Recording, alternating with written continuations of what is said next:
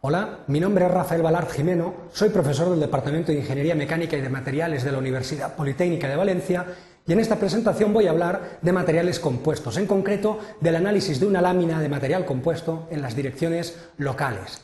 A lo largo de esta presentación vamos a ver una breve introducción sobre la importancia de eh, la descripción de modelos de cálculo de características mecánicas, Seguidamente veremos el análisis de las características mecánicas en las direcciones locales. A continuación describiremos las relaciones entre la tensión y la deformación en las direcciones locales. Y por último definiremos una serie de conclusiones en base a la información descrita en la presentación. Bien, es bien sabido que los materiales compuestos cada vez tienen mayor importancia en el campo de la ingeniería. ¿Eh? porque aportan muy buenas propiedades mecánicas, elevada ligereza, muy buena procesabilidad y ello hace que poco a poco se vayan incorporando en aplicaciones de contenido tecnológico medio y contenido eh, tecnológico elevado. Eh, al trabajar en aplicaciones de elevado contenido tecnológico, las tareas de diseño y cálculo son importantes y tienen que optimizarse. Para ello es necesario diseñar modelos que permitan estimar las características de estructuras laminadas. Mm, partiendo de las características mecánicas de los distintos, em, de los distintos materiales, necesitamos modelos para predecir las características mecánicas del conjunto laminado. Así pues, la primera fase en el cálculo de las características de un material compuesto es el análisis en las direcciones locales a partir de las características que nos ofrece la matriz del material compuesto y el elemento de refuerzo. El planteamiento del problema es muy sencillo. Partimos de un material compuesto que está formado por una matriz y un elemento de refuerzo, en este caso un elemento lineal, un refuerzo de fibra larga eh, que forma un determinado ángulo con las direcciones principales X, Y. podemos distinguir dos direcciones en este, en este trabajo las direcciones globales vienen definidas por las direcciones x, y globales de los ejes cartesianos y podemos distinguir también las direcciones locales o dirección 1, 2, que son la dirección longitudinal o de la fibra, dirección 1 y la dirección perpendicular a las fibras o transversal, que es la dirección 2. Bien, en este caso vamos a llevar a cabo el análisis en la dirección longitudinal y transversal. Así pues, el compuesto se puede representar esquemáticamente de esta manera y el estado tensional que puede soportar es el siguiente. Una tensión longitudinal, sigma 1, una tensión transversal en la dirección perpendicular a las fibras, sigma 2, y una tensión de cortadura o de cizalla también en el plano, definida por tau sub 1, 2. A partir de la información disponible, que es de la matriz, su módulo de tracción, su módulo de cortadura y su módulo de Poisson, y a partir de la información del refuerzo, que fundamentalmente es eh, su módulo de tracción, módulo de cortadura y, módulo de Poisson, junto con la fracción en volumen de fibras presente en el material compuesto, pretendemos estimar las características mecánicas del material compuesto en las direcciones 1-2, así como las relaciones entre tensión y deformación en dichas direcciones 1-2.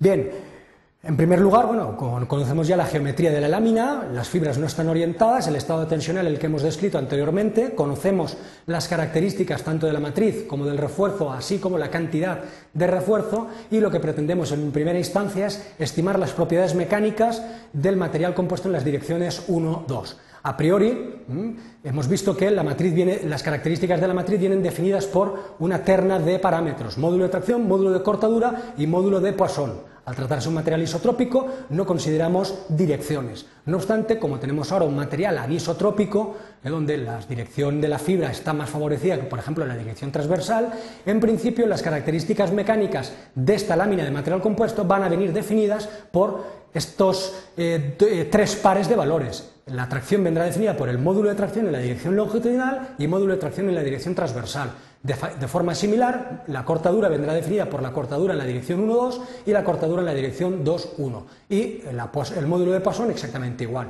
Módulo de Poisson en la dirección 1-2 y módulo de Poisson en la dirección 2-1. Efectivamente, desde el punto de vista de la tracción, sí que el material puede trabajar indistintamente en ambas direcciones, con lo cual eh, el módulo en la dirección longitudinal y transversal van a ser necesarios para el análisis de estos materiales. No obstante, si observamos la geometría de la lámina, apreciamos claramente que cortadura solamente ocurre en la dirección 1-2, en la dirección de las fibras. Por contra, en la dirección 2-1, el estiramiento no provoca cortadura. Por ello, se puede prescindir de ese término G2-1 para llevar a cabo el análisis. Eh, por contra, en relación al módulo de Poisson, sí que vamos a encontrar contracción en la dirección 1,2 debido a tensión transversal y contracción en la dirección 2,1 debido a tensión longitudinal. Por eso ambos parámetros también van a tenerse en cuenta para el análisis de estos materiales. Teniendo en cuenta estas consideraciones, las eh, expresiones para calcular cada uno de los términos descritos anteriormente son las que se muestran en la transparencia. ¿Eh? Eh, así, por ejemplo, el módulo en la dirección longitudinal eh, se obtiene mediante una sencilla regla de las mezclas. Así pues, el módulo en la dirección longitudinal es el módulo de las fibras por la fracción en volumen de fibras más módulo de la matriz por 1 menos la fracción en volumen de fibras. Esta expresión eh, se deriva de unas expresiones teóricas relativamente sencillas y algunas de las expresiones que aparecen en la transparencia pues son eh, la combinación de expresiones teóricas con algunos parámetros para adaptar los resultados empíricos a las expresiones obtenidas de forma teórica. Así pues, el módulo en la dirección transversal sigue una expresión como la que se aprecia en la transparencia, el cociente entre el producto eh, módulo de la matriz por 1 más 2 beta por fracción en volumen de fibras y eh, el cociente con 1 menos beta por fracción en volumen de fibras. De forma similar se puede estimar con las expresiones que vemos en la transparencia el módulo de cortadura en la dirección 1,2, el módulo de Poisson en la dirección 2,1, según la regla de las mezclas, y el módulo de Poisson en la dirección 2,1 aplicando teoría básica de elasticidad. Bien, estas expresiones, como vemos, como podemos apreciar, dependen única y exclusivamente de las características de los materiales matriz y refuerzo, módulo de tracción de cortadura y de Poisson y al mismo tiempo de la fracción en volumen de fibras. Como esta información estaba disponible, es relativamente sencillo calcular todas estas características mecánicas para un material compuesto determinado. Bien, procedamos ahora a llevar a cabo el análisis de las relaciones entre tensiones y deformaciones en las direcciones locales. De forma paramétrica podemos expresar la deformación global en la dirección longitudinal mediante dos términos. Eh, las tensiones que provocan deformación en la dirección longitudinal son sigma 1 y sigma 2. Sigma 1 provoca, lógicamente, un estiramiento en dicha, en dicha dirección, porque trabaja en dicha dirección. Pero sigma 2 provoca una compresión, porque un estiramiento en la dirección transversal provoca una compresión en la dirección longitudinal. En este sentido, la deformación total en, la dirección 1, epsilon sub 1 va a ser igual a sigma 1 partido e sub 1, deformación debida a sigma 1, menos el módulo de Poisson 2,1 por sigma 2 partido E2, o contribución de compresión debida a sigma 2. De forma idéntica se evalúa la deformación total en la dirección 2. En la dirección 2 hay dos tensiones que provocan deformación la tensión 2 que provoca una dirección, una, deformación longit, una deformación en, dicha dirección, y la tensión en la dirección 1 que provoca una compresión. Así pues, la deformación total en la dirección 2, epsilon sub 2, es igual a la tensión 2 partido E2, eh, tensión que trabaja en dicha dirección, menos la parte correspondiente a la compresión debida a sigma 1, que es menos módulo de Poisson 1,2 por sigma 1 partido E sub 1. Por último, la expresión paramétrica de la deformación de cortadura, gamma 1,2 es igual a la tensión de cortadura partido por, eh, por el módulo de cortadura, módulo de cizalla. Estas son las expresiones paramétricas. No obstante, desde el punto de vista de cálculo, conviene expresarlas de forma matricial. Así pues, si las distintas deformaciones las englobamos en una matriz o vector columna, epsilon 1, epsilon 2 y gamma 1, 2, y las distintas tensiones las englobamos en una matriz o vector columna, sigma 1, sigma 2 y tau sub 1, 2, vamos a tener que definir una serie de parámetros que formarán una matriz que relaciona ambos matrices o vectores eh, columna. Esta matriz es una matriz de 3x3 cuyos términos eh, adoptan los siguientes valores. La primera fila viene definida por el término que multiplica sigma sub 1, que es 1 partido e sub 1 en la primera eh, ecuación o expresión paramétrica, el segundo término multiplica sigma sub 2 y es menos módulo de Poisson 2,1 partido de 2, y el tercer término que multiplica la tensión de cizalla es nulo porque no aparece en dicha expresión.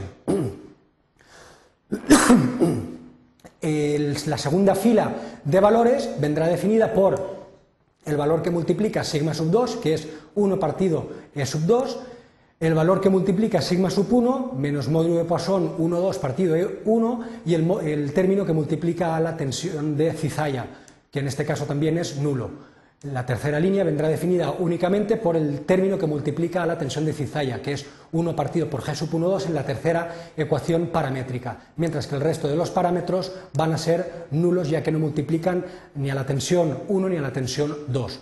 Así pues, podemos resumir que la relación matricial de tensiones y deformaciones es que el vector de deformaciones es igual a una matriz determinada que multiplica al vector de tensiones definido por sigma 1, sigma 2 y tau sub 1, 2. Esta expresión se puede simplificar quedando una expresión sencilla como esta, donde la matriz de deformaciones es igual a una matriz S que multiplica a la matriz de tensiones.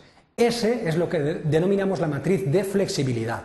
Si esta matriz se expresa de forma inversa, ¿eh? es decir, matriz de tensiones es igual a la inversa de la matriz de flexibilidad o matriz S por la matriz de deformaciones. La inversa de la matriz de flexibilidad o matriz S es la que denominamos matriz Q o matriz de rigidez, quedando una expresión general, sencilla, que establece que la tensión o la matriz de tensiones en una lámina de esta naturaleza es igual a la matriz de rigidez por la matriz de deformaciones, que si eh, comparamos con la ley de Hooke general o básica es, eh, es exactamente idéntica, es la expresión generalizada de la ley de Hooke. En base a la información descrita en esta presentación podemos concluir lo siguiente. El empleo de los materiales compuestos en ingeniería eh, fomenta el desarrollo de modelos que permitan diseñar y calcular de forma óptima las características de estos materiales, partiendo de la información de los componentes del material compuesto, que son fundamentalmente la matriz, su módulo de tracción, cortadura y módulo de Poisson, del refuerzo exactamente igual, módulo de tracción, cortadura y refuerzo, y la geometría o tipología de la lámina, ángulo formado por las fibras, en el caso que hemos estudiado, ángulo nulo, y la fracción en volumen de fibras, es posible estimar las relaciones tensión-deformación que rigen el comportamiento de esta lámina, de tal manera que deformaciones en la dirección 1,2 es igual a la matriz de flexibilidad S por tensiones en la dirección 1,2 o la matriz o la expresión inversa de dicha, de dicha ecuación que establece que las tensiones o la matriz de tensiones en la dirección 1,2 es igual al producto de la matriz de rigidez Q por la matriz de deformaciones en la dirección 1, eh, 2, teniendo en cuenta que la matriz Q es la inversa de la matriz S y teniendo en cuenta que la matriz S es una matriz de 3 por 3 términos cuyos valores se obtienen a partir de las características mecánicas según las expresiones que vemos en la transparencia, que permiten calcular el módulo en la dirección 1, módulo en la, en la dirección 2, cortadura en la dirección 1, 2 y los módulos de Poisson en la dirección 1, 2 y 2, 1. Muchas gracias por su atención.